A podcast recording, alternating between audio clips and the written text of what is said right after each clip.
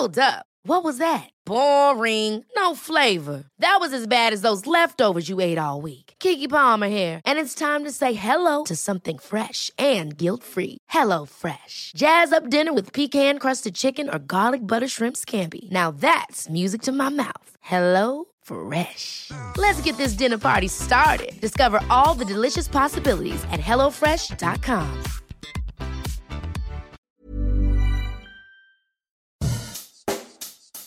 Bonjour et bienvenue dans Savez-vous que, le podcast d'anecdotes du Dauphiné libéré.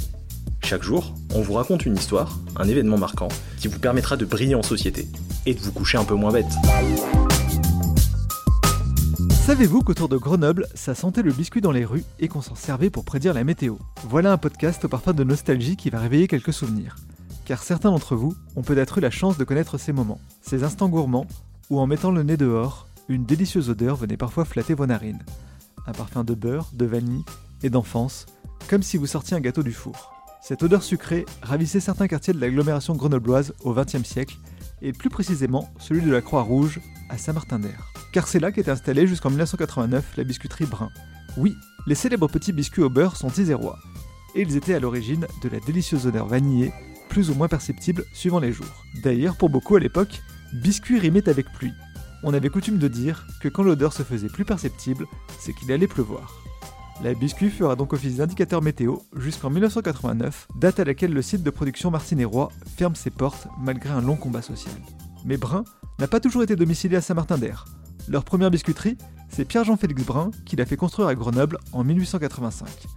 Au 19e siècle, les Bruns sont cultivateurs à clé, et ils possèdent même un moulin à la capuche. Construire une biscuiterie apparaît donc comme une bonne idée.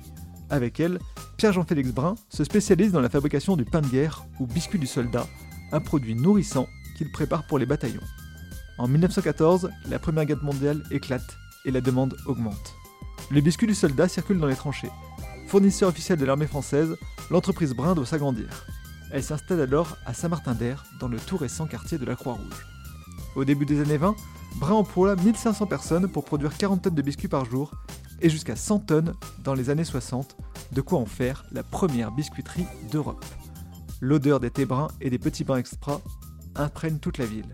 Et même sur les pistes de ski en 1968, lorsque l'entreprise est désignée fournisseur officiel des Jeux Olympiques de Grenoble. C'est à cette date qu'elle s'associe avec d'autres structures, dont l'U, pour former l'U Brun et Associés.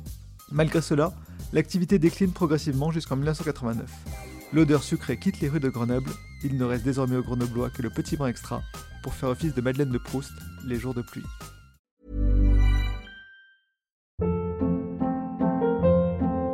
Hold up. What was that? Boring. No flavor. That was as bad as those leftovers you ate all week. Kiki Palmer here, and it's time to say hello to something fresh and guilt-free. Hello Fresh. Jazz up dinner with pecan-crusted chicken or garlic butter shrimp scampi. Now that's music to my mouth. Hello Fresh. Let's get this dinner party started. Discover all the delicious possibilities at hellofresh.com.